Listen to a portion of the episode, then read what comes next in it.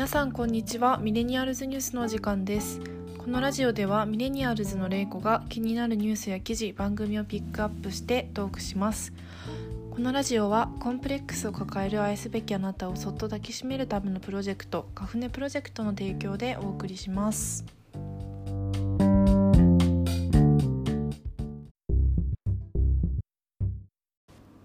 一つ目のトピックは映画で描かれる少女たちについてです。映画「レディー・バード」の監督グレタ・ガーウィングは映画の中でロマンティックコンポーネンツ以外の女性たちの要素を取り入れようと意識的に試みたと語っています。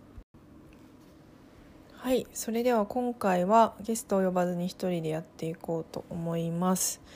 はいで最初のまず一つ目のトピックが前にもねえっとモカちゃんがゲストで出てくれていたエピソードで「レディー・バード」っていう映画がいいよって紹介したと思うんですけどその監督がちょっと私が見ているメディアに出てきたので紹介したいと思います。でレディー・バードの監督のグレタ・ガーウィングさんがえっと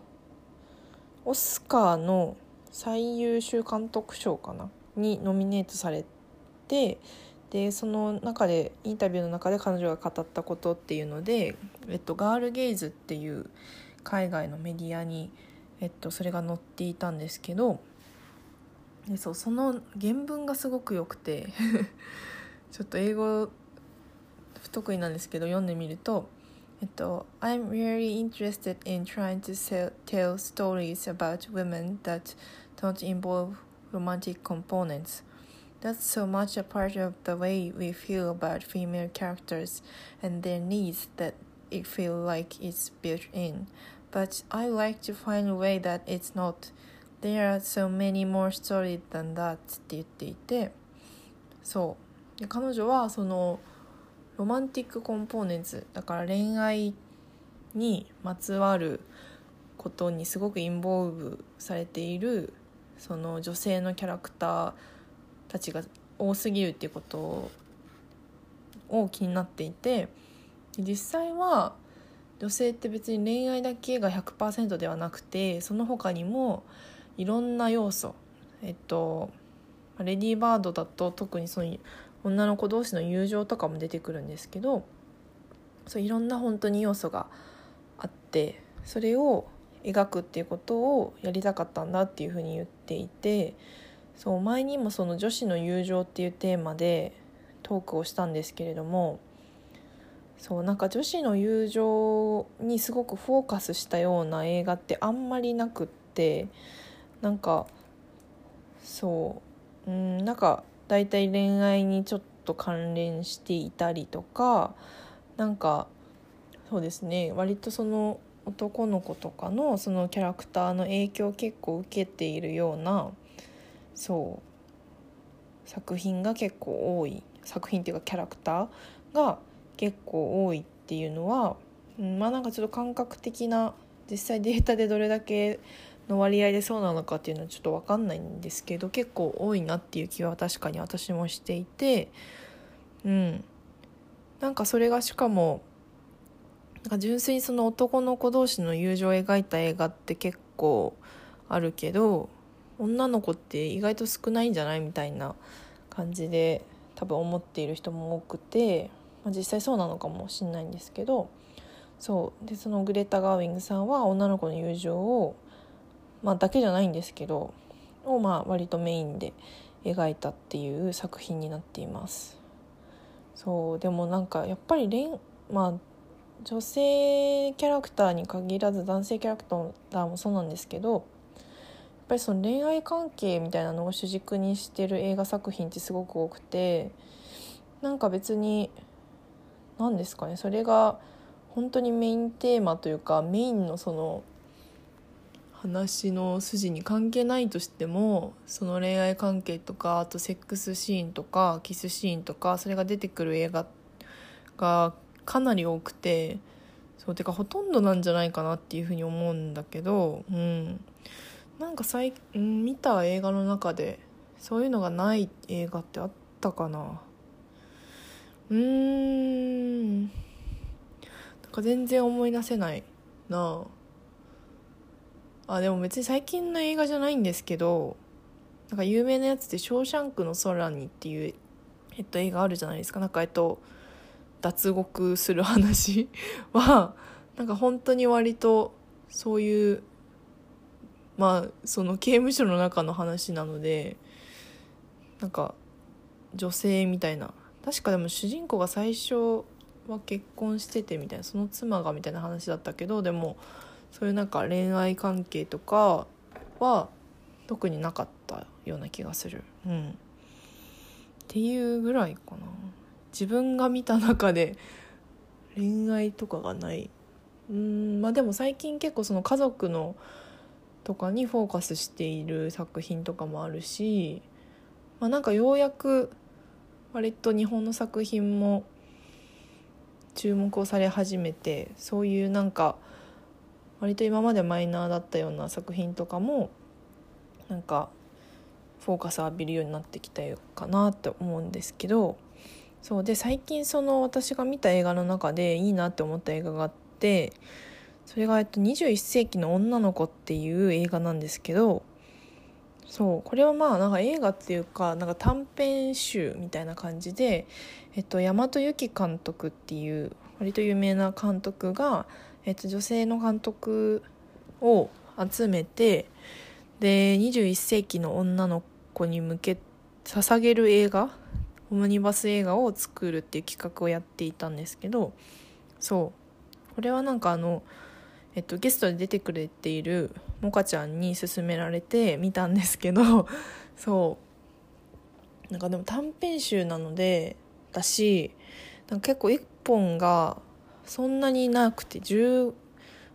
？10分以内ぐらい。そうなので結構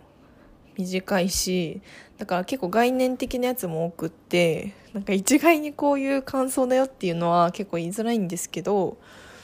そうでもなんかその全員その女性監督でが女性を描くっていうことでその割と純粋にその女性が、まあ、女の子が女の子に対して描いているような、まあ、イメージとか物語っていうのがすごく描かれているんだけどなんかこの映画はなんか割とあんまり男の人が出てこなくってそうなんかすごくうんそういうなんか恋愛の影響とかその男性の影響っていうのが割とほぼなくて、そういう恋愛の話もあるんだけどなんかうんいい意味で 男の子のキャラクターが全員モブキャラというかなんかあんまりそのなんだろう個性とかを持っていない感じでセリフとかも超少ないしうん。なんかそうですね。その男女の恋愛みたいなののから以外のその女の子の姿みたいなのが結構描かれていてうん面白かったです。まあでも普通にそうだですね。なんか恋愛的な話もあるんだけどなんか全て女の子が主軸になっているし本当になんかモブキャラばっかりであんまりなんか男の子のこういう人が好きだからどうとかいうわけではないような感じでそう純粋にその女の子が女の子のことを考えて作った映画ということでうんすごいなんか不思議な感覚でした、うん、だから意外となんかね別にそういうなんて言うんでしょう。えっとなんか男女の恋愛関係を主軸にしたような映画ではなくてもどの映画でも割とねそういう恋愛関係とかってずっと出てくるしなんかそういう男性とか男性が女性にとか女性が男性にすごい影響を受けるみたいなところっていうのは結構大きくてうん。なんか男の子版のそのなんか21世紀の女の子みたいなのも見てみたいなっていうふうに私は思ってそうなんか男の子が男の子を描くみたいな。うん。あんまり難しいんですかね。別に男性監督がその男の友情を描いたみたいなのは結構まああるか。うん。あるんだけど。なんかその女性の影響を受けてないとかなんかそういうなんかモテるモテないとかでなんかいけてるいけてないみたいなのは決まってるみたいなのが一切ないような作品ってああんまりないんじゃないかなっていうふうに思いますね。うん、そうだから結構あとはその恋愛をあまり経験してきてないような人にとってはなんかここまではすごい没入できたけどなんかここの恋愛の場面だけはなんかあんま共感できないなってなって飛ばしてとかそう私は割と結構あるあるなんですけど、まあ、結構あるなっていうふうに思っていてなんか意外とその余計な恋愛って いろいろあるんじゃないかなっていうふうに思うんです映画の中で。そうなんかなんだろうなでもやっぱりそういう恋愛シーンみたいな恋愛模様のあれこれがあった方が多分興行収入というかその作品のポピュラー度は多分上がるなっていうふうに思っていてうん。なんかやっぱりなんだろう。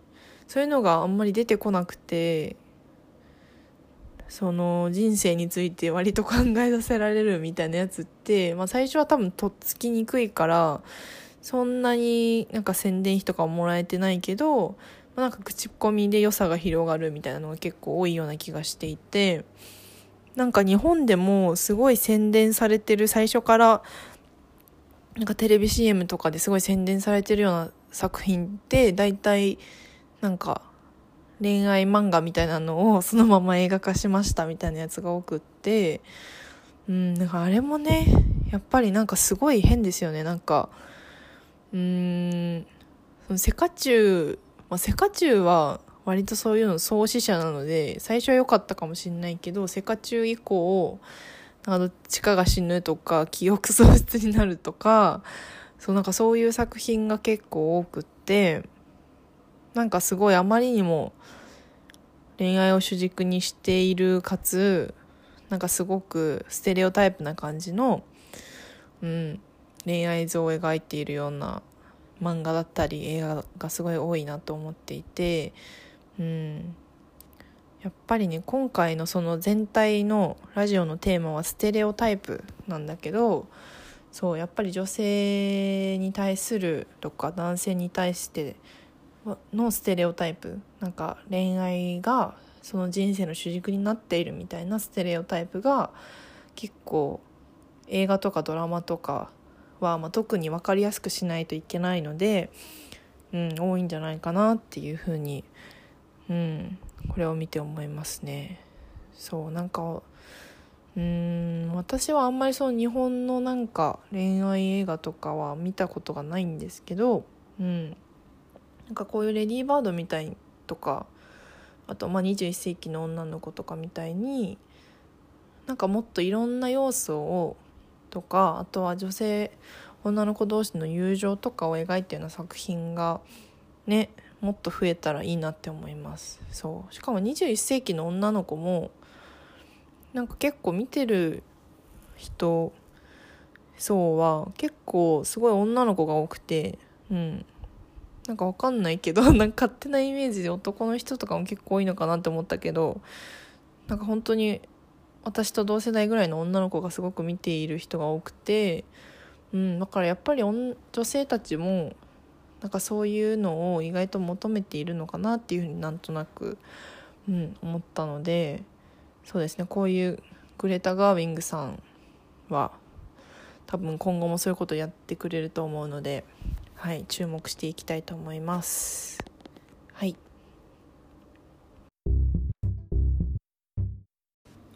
2つ目のトピックはコンテンツのサジェスションについてです。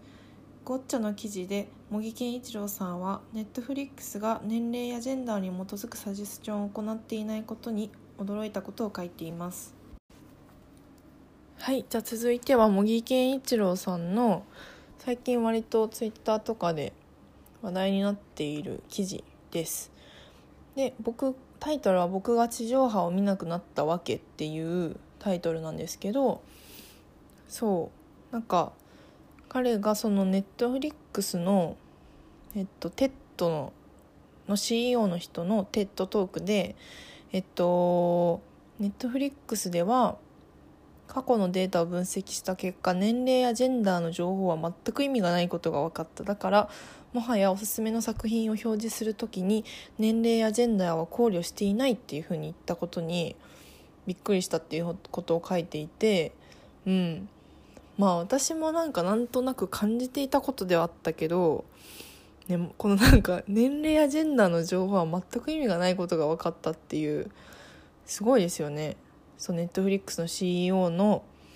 ヘイスリード・ヘイスティングスが言っている言ったことらしいんですけど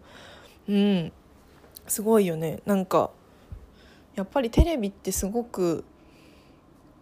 方方向一方通行というかあの時間帯で放送する番組を決めなくちゃいけないのでそれってよく考えたら割となんか暴力的というか私なんかテレビのそのあれってえっと時間帯で決まってるからなんか多分朝はえっと、まあ、学生とか通勤する人に向けて情報番組でお昼とか前後の時間帯は主婦層に向けてみたいな。で夕方ぐらいにそのまた主婦層に向けてドラマとかの懐かしのドラマの再放送をで、まあ、だんだんちょっと子どものアニメ番組とかが5時ぐらいから増えてきてでニュースとかが、まあ、大体多分みんな帰り出したりとかする時間帯に増えだしてであ、もう大体の人が帰ったかなみたいな7時とか8時ぐらいの時間帯からバラエティでで夜10時とかはちょっとお固めの経済ニュースみたいなのをやっていたりとかあとはなんかなん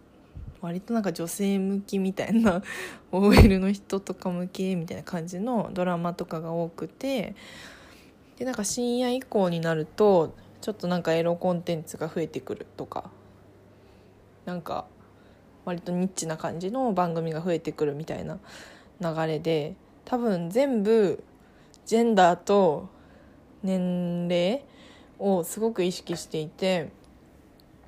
なんかこの時間帯にはこの人がテレビ見てるだろうみたいな感じですごく大雑把な分類がされているんですけど、うん。まあ、実際どうなんですかね。なんかテレビのしかも視聴率データってすごい一部の家庭しか取ってないじゃないですか多分。私が多分どれだけ NHK の大河ドラマの「伊田天」をめっちゃ見ても視聴率には多分寄与していないしそうだからあんまりそのあのなんか誰からデータ取ってるのか全然知らないんですけどそう局所的なデータを全体に当てはめてるのも変だしあとはなんか主婦層とかあの働いてるビジネスマンとか子供とかなんかあまりにもちょっと大雑把な分類をしている感もあって、まあ、確かにそのアニメとかはアニメなんかなんて言うんですかねドラドラえもんじゃ違うか。アンパンマンとかトーマス機関車トーマスとかは、まあ、子供だなとかなんか土日の朝の方にやろうかなみたいなのはまあわかるんだけどなんかそのお昼とかたまに暇でなんかテレビとか見てるとなんか本当に つまらない生活情報番組みたいなやつしかやっていなくて全ほぼ全全チャンネル。でなんか果たしてこれで本当にいいのだろうかっていう疑問はかなりありますよね。なんかあんまり私も家でも家族というかまあ母親と私ぐらいしかいつも家にいないんですけどもうほとんどそういうなんか情報番組みたいなのは全く見なくてだいたいネットフリックスとか YouTube とか見てるかなテレビで。うん。だから意外とその主婦層だろうってって言ってあれを流してるのは意外と効果がないんじゃないか説をね提唱したい、うん、いくら主婦の人でもなんか別に多種多様だし私お昼って多分主婦だけじゃなくて意外と大学生とか暇な人とか見てるからなんかね別にしかも毎日毎日ああいうなんか「ヒルナンデス」とかのなんか情報番組を見てたら なんか同じ内容すぎて本当に飽きるから別に毎日同じじゃなくてこの日は映画をやってみるとかねそう映画とかやってたら割と見ると思うんだけどそういうなんか決めつけ的な感じがテレビには結構あるなって思いますね。うんまあ、でテレビのその弱いところとして、まあ、ずっと言われているのはやっぱりこちら側がその見るコンテンツを選択できないっていうことはずっと言われてるし実際その録画機能とか使って、まあ、選択はできる状態ではあるのかもしれないけどでもその中録画してるのとかって結局視聴率には影響してないわけで多分。そうだから結局ねちゃんとした多分視聴のデータって取れてなくてでネットフリックスはもう本当にあの誰がどれを見てるとかもう知り放題でそうでもなんか私が多分ネットフリックスのそのサイト内のそのサジェササジェスチョンの機能精度を上げてくださいとか言われたら多分なんかそういう年齢とか 性別とかなんかユーザー情報みたいなのをユーザー情報っていうかユーザーの属性みたいなのを見てでなんか若い人はこれを見てる確率が高いみたいな感じでやっちゃうような気がするんだけど実際本当にそのネットフリックスとか多分世界中でやってるので世界中のその膨大なデータを見たら別になんかみんな見てるもんバラバラじゃんっていうことが多分ね分かったんでしょうね。これすごい発見だよな。なんかうん。ね年齢とかジェンダーで見てるもの変わんないし私なんかすごいやっぱりサジェスチョンの言えない。サジェスチョンの精度がすごく高くて自分が見たのの関連とかがすごい表示されるしなんか私は結構そういうジェンダーとか女性が主役みたいなやつばっかり見てたらなんか強い女性が主役の映画一覧みたいなのが出てきたりしてお確かに確かにみたいな。うん。だから結構精度も高いしあとなんかネットフリックスで人気の番組っていうサジェスチョン一覧みたいなのがあるんですけどあれも多分ネットフリックスで人気ではないような気がしている。なんかネットフリックスで人気って言ってるけど多分私が見たやつの関連の中で割とポピュラーなやつを出していてそうその人気も多分なんか見てるそれぞれのコンテンツによって変わるので、うん、なんか全然その一律に出してるものとしては多分ネットフリックスオリジナルのこれが更新されたよとか一律で出してるんですけどその他はもうめっちゃ個別化されていてうん。だからもう別にそういうなんかユーザー属性とかじゃなくてもうその人が見た関連とかこれをこの作品を見てる人はこの作品にも興味を持ってる確率が高いみたいなので、うん、出してるんでしょうね。だからすごいですねネットフリックス。うん。なんかもっとねネットフリックスもだいぶ精度は高いけどあとはなんかネットフリックスとかあと音楽とかももっとなんかサジェスチョンのまた言えなかった。サジェスチョンのその精度が上がっていったらどんどん面白くなってきますよね絶対。なんか私は Apple Music 使ってるんですけどなんか Apple Music あんま良くなくて実は。そうなんかあのすごいいろんなアーティストが入ってるっていうところだけはすごく評価できるんだけどなんかそのサジェスチョンがあんまりあんまり良くなくてなんかもうすでに自分のプレイリストに入ってるやつとかあとなんかなんだろうな。すごい大きいくくりなんですよね。なんか椎名林檎とか聞いてたら j p o p のおすすめとかなんか j ロックのおすすめみたいな感じで。でその j p o p とか j ロックとかって何かっていうとなんですかね。割となんかなんだろう。やアジカンとかかな。アジカンとかクリープハイプとかなんかもうさすがにそれ知ってるだろみたいな。ゲスの極み乙女とか。ちょっとポピュラーすぎるやつが出てきてなんかもうちょっと細分化してなんかこのアーティストだけどなんかこの曲を聴いてる人はこういうテイストが好きだろうみたいな。そういうなんか割と細かめのサジェスチョンをしてくれるとなんかもっと楽しいのになっていうふうに思っていてなんかああいうあのストリーミング配信のやつを使う意味として、まあ、いろんなアーティストが聴けるのであ自分が知らなかったアーティストを知れるっていうところがあると思うのでそうなんか Apple Music でなんか全然聞かれてないけどこの人絶対好きだろみたいなサジェスチョンとかされたらもうめっちゃいいなって思うんですけどなんか Netflix もまあなんかなんだろう単管系というか意外と入ってるんですよ。なんか全然上一つのその単管の映画館でしか表示えっと 何を言いたいんだ。でしか上映されてなかったみたいな割とマイナーなやつも結構入って調べると結構入ってくるんですけど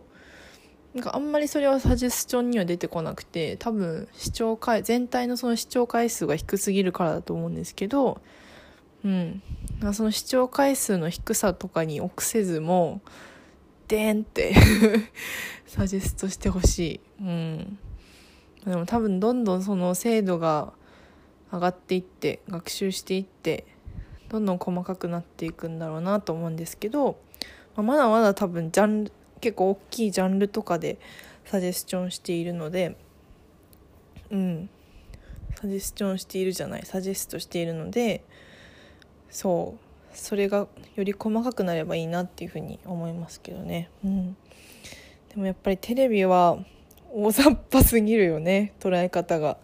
私曲ごとに割と全然違うコンテンツをやってもいいじゃんと思うんですけどテレ東とかみたいに。でもなんか大体同じですよね。なんか朝の何時から何時まではニュースでとか。で思い切って朝にめっちゃなんかタモリクラブとかやってみるとか。試しにちょっと一回そういう変なことやったら意外とバズるかもしんないのになんかあんまり冒険してないなっていう感じがあってそう。ねだからなんかもうちょっと見る人が少なくなってきたらなんか好き勝手ねやっても誰にも怒られないし うん。なんかそういうテレビならではのなんか偶然の番組との出会いとかもあるので、うん、そういうのやってみても面白いなと思うけど、うん、誰かテレビ局に行く人いたら やってほしいな。うん。いやでも本当にこの記事は結構バズっていてやっぱ性別や年齢に基づくおすすめは意味がないっていうのが、うん、具体的に明文化されているので、うん、すごい面白いなと思った記事でした。はい。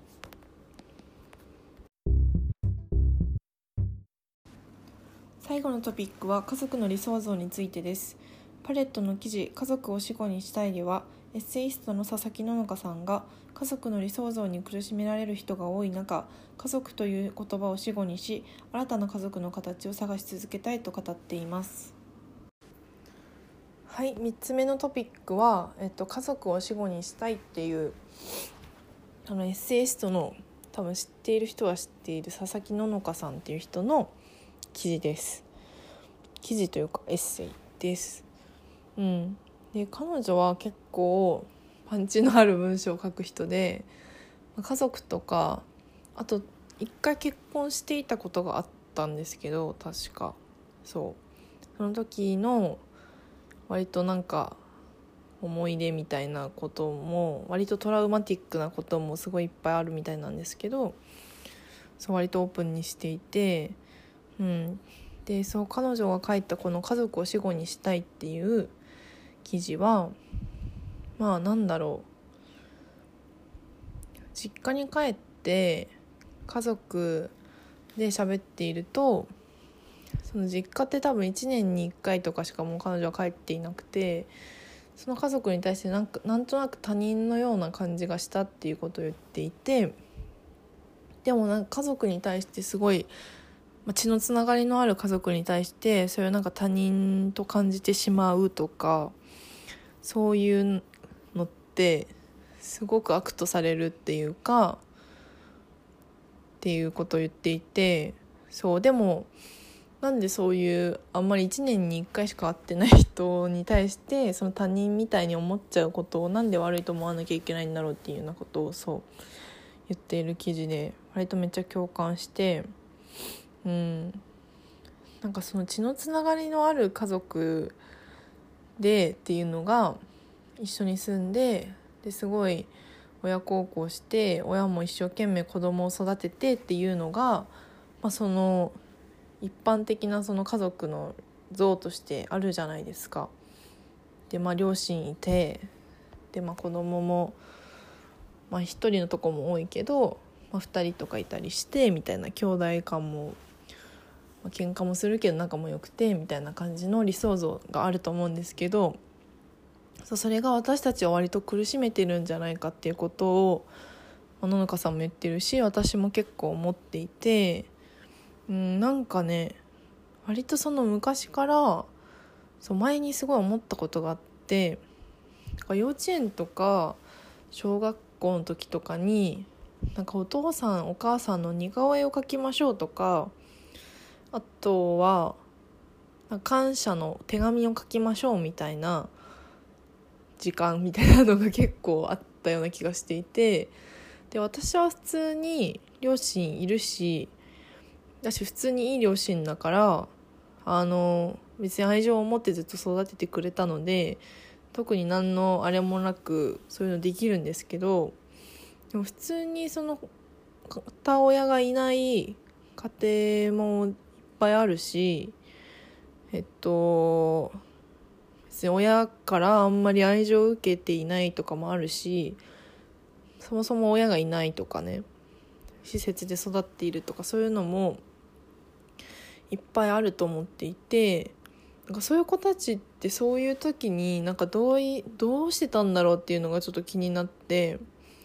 そう誰だったかななんか、えっと、作家のその平野啓一郎さんかななんか僕もその離婚してた家庭だったのでみたいな。こういう実感割と苦痛でしたみたいなことを書いていたことで気づいたんですけど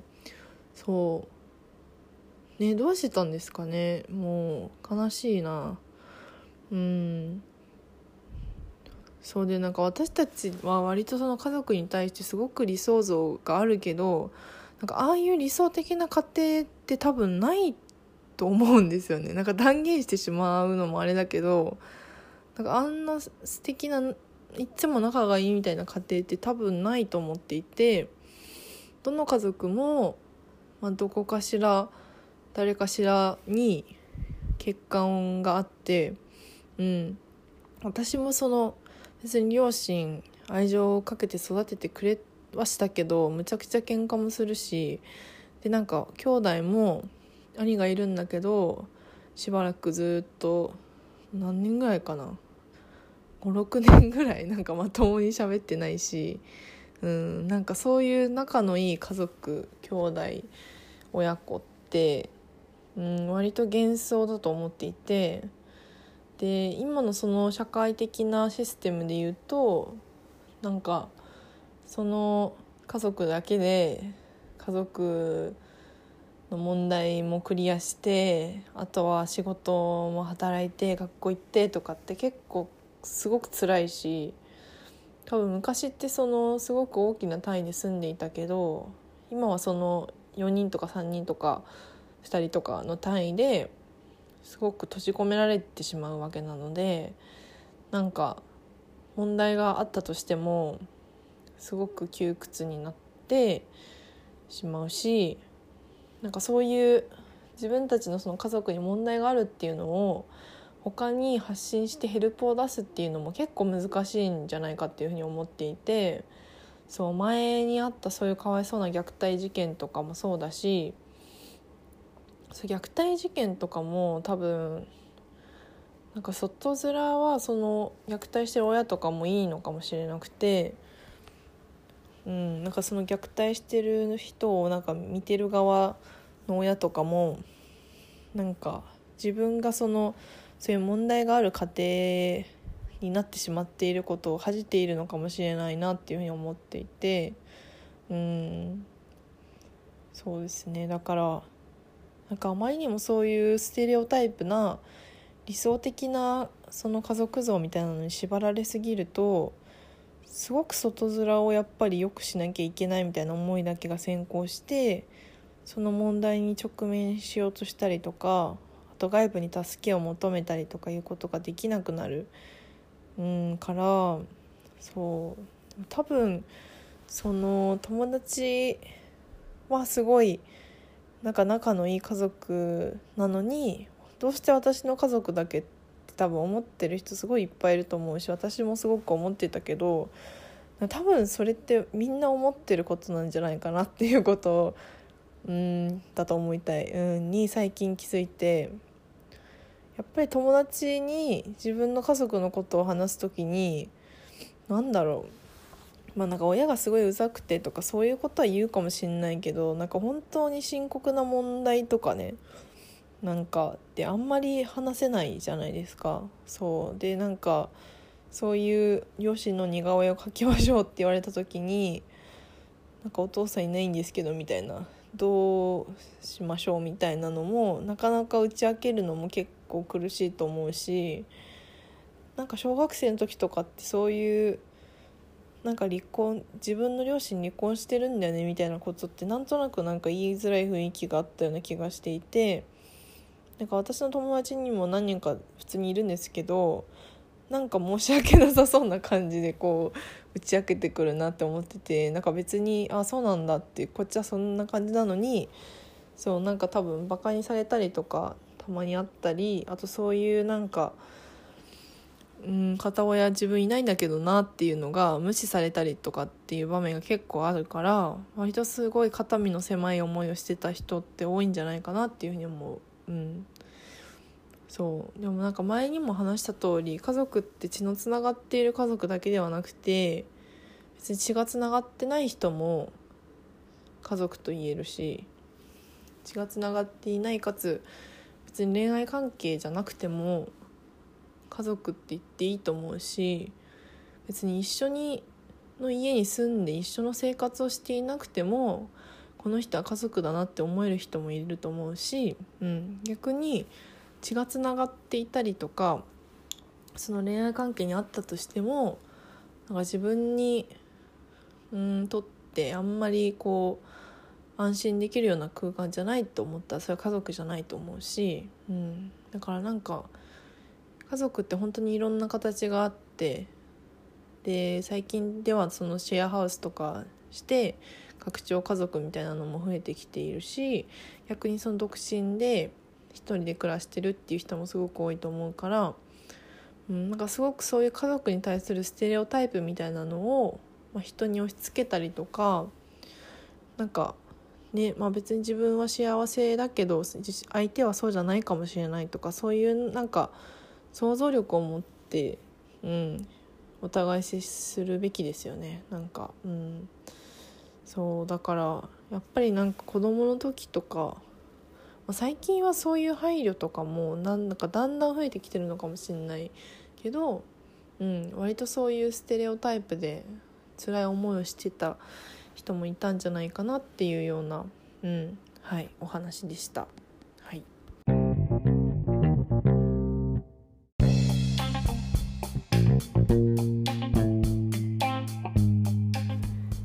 それでは今回は WeLove のコーナーは映画「ムーンライト」です。はいそれでは「WeLove」のコーナーは映画「ムーンライト」です。で私はこの映画「ムーンライト」は前にも言った通りむちゃくちゃもうネットフリックスとか含めると56回ぐらい見ていてそう劇場でも3回見て非常に魅了されてしまった映画なんですけどそう。でムーンライトのあらすじを読みます。えっ、と主人公の名前はシャロンっていう男の子が主人公です。黒人の男の子で。で彼のあだ名はリトルってまあ小さい時のあだ名はリトルでまあ実際その背もちっちゃいし内気な性格ででそう最初とかもリトルがその周りの子たちからすごいいじめられてるっていう描写から始まるんですけどそういじめっ子から標的にされる日々なんですけどそう同級生とあとはそのいじめられてるところを救ってくれたある大人がいてその2人だけがシャロンにとっての親友みたいな感じで1人が同級生のケビンケビンですそうでそのケビンがえっとまあ、なんて言うんですかねえっとあケビンとあとその大人として、えっと、シャロンのこと助けてくれたフアンっていう人がいるんですけどそのまあ2人が友達みたいな感じで。えっとまあ、ケビンの話はちょっと一旦置いといてそのフアンっていう人がどういう人かっていうとフアンは、えドラッグディーラーです。でそうドラッグディーラーなんだけどあの普通にいい人でえっとドラッグでその稼いだお金で割といい家に住んでいたりするんだけどそうで、えっと、シャロンがいじめられてるところを助けてあげて、えっと、その自分の彼女と一緒に、まあ、親みたいな感じで、シャロンに、を時々止めたりとか、ご飯あげたりとか、あと、海で、あの、シャロンに泳ぎを教えてあげる、ファンが泳ぎを教えてくれあげるっていうシーンがあるんですけど、そそことかもすごく感動的で、なんかもう本当に父親代わりみたいな感じです。でフアンがシャロンに対してすごい感動的な話をするんですけどそう。で自分のその道は自分で決めろっていうことを言うんですよ。そう。で周りに絶対にお前の生き方を決めさせるなっていうことをフアンはシャロンに教えてそういうまあ大人が、まあ、シャロンにとってと、まあ、友達みたいな感じだったんですけどそうなんでその親代わりって言ったかっていうとそうシャロンの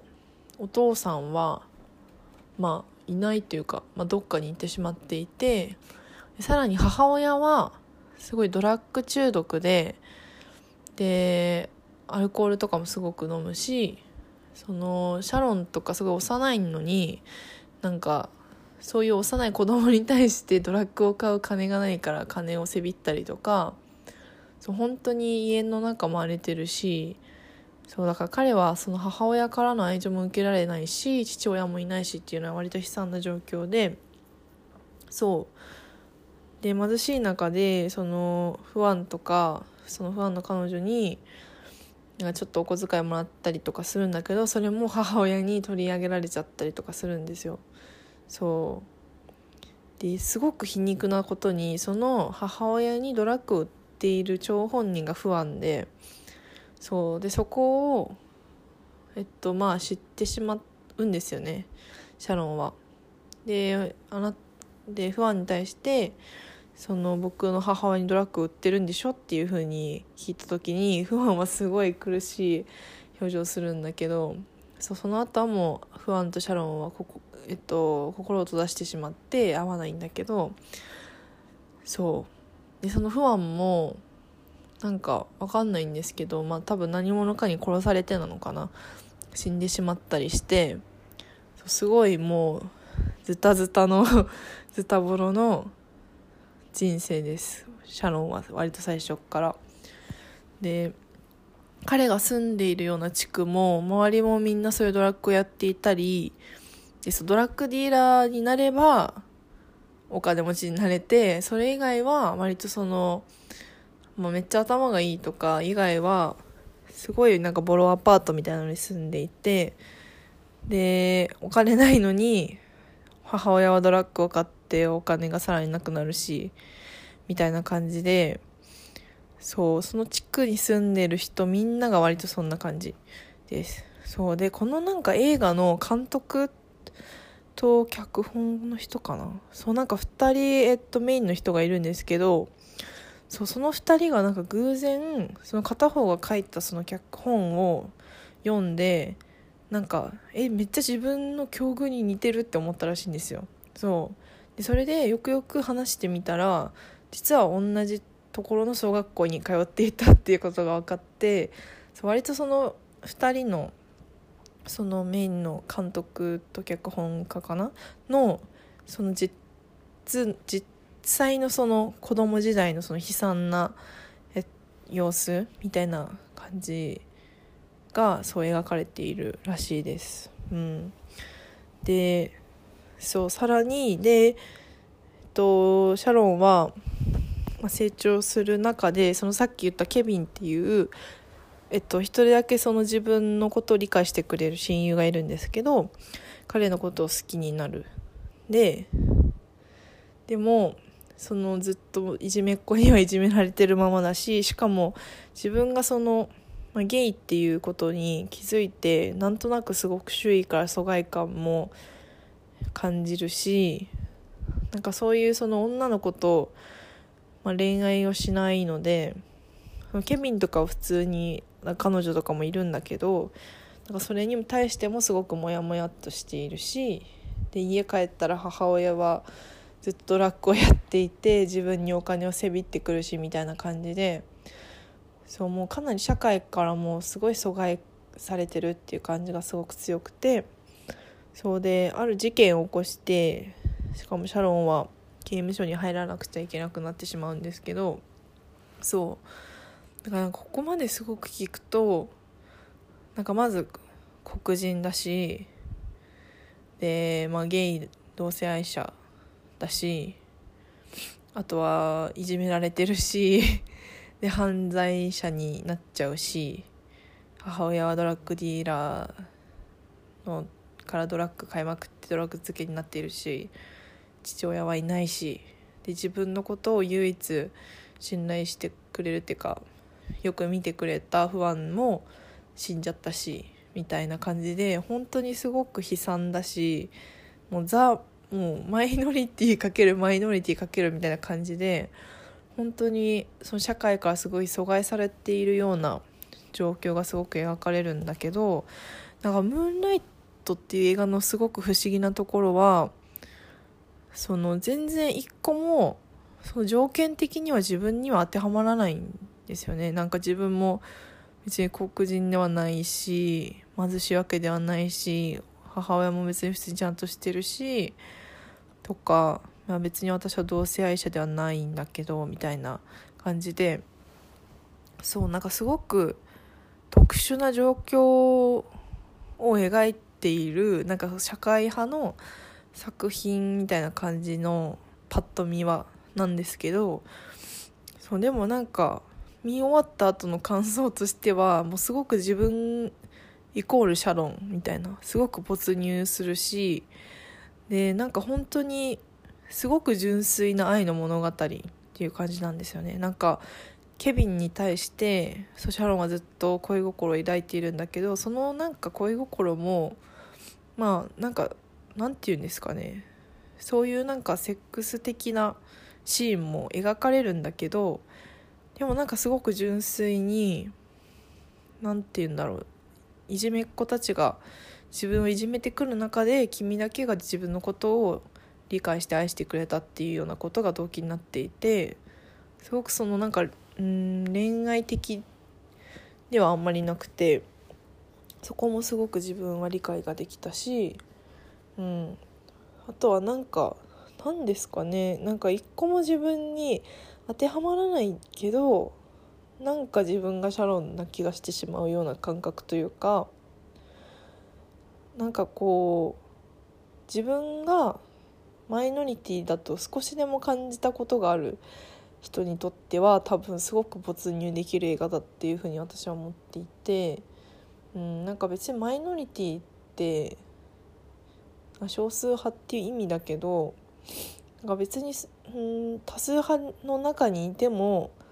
自分はうんその中多数派の中から阻害されてるなとか居場所がないなっていうふうに感じることって結構あると思っていてなんかそういう自分の中のなんかその社会に迎合しづらいとかそういうようななんかこう鬱屈したようなところが鬱屈したような内面がすごいシャロンにすごく投影できるんですよね。うん、だからなんか割とそのこのなんかアカデミーの中で白人の作品がすごく多くてとかあとは、まあ、そのゲイ同士の、まあ、愛みたいなのを描いていてとかいう文脈ですごく取り上げられることが多いんだけどなんか本当に純愛というかもう最後に残るのは、うん、感想としてなんかあれは自分の物語だったなっていうふうにそう思える作品なんじゃないかなっていうふうに思っています。そうだから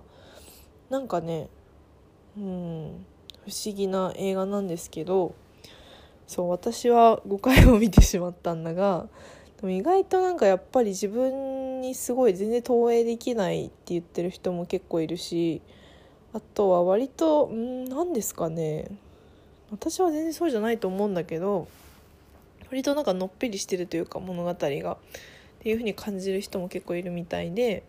だかあんまり面白くなかったっていう感想も結構出てくるんですけどうん、でもなんか私はそのね自分が社会からちょっと阻害されてるなっていう風に感少しでも感じたことがある人は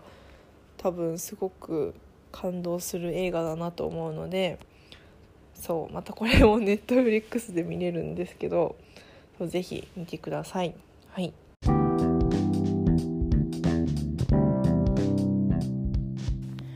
皆さん今回のミレニアルズニュースはいかがでしたか？ミレニアルズニュースは公式インスタグラムを始めました。すべて小文字でニュースアンダーバーミレニアルズで検索して絶対フォローしてください。インスタグラムでは番組の感想や次に取り上げてほしいトピックなどコメントお待ちしています。そしてカフネプロジェクトではタトゥーシールと作品のステッカーの販売を始めました。こちらもインスタグラムで全て小文字でプロジェクトアンダーバーカフネ CAFUNE のアカウント概要欄からメルカリへ飛んでみてください。それではまた次回お会いしましょう。バイバイ。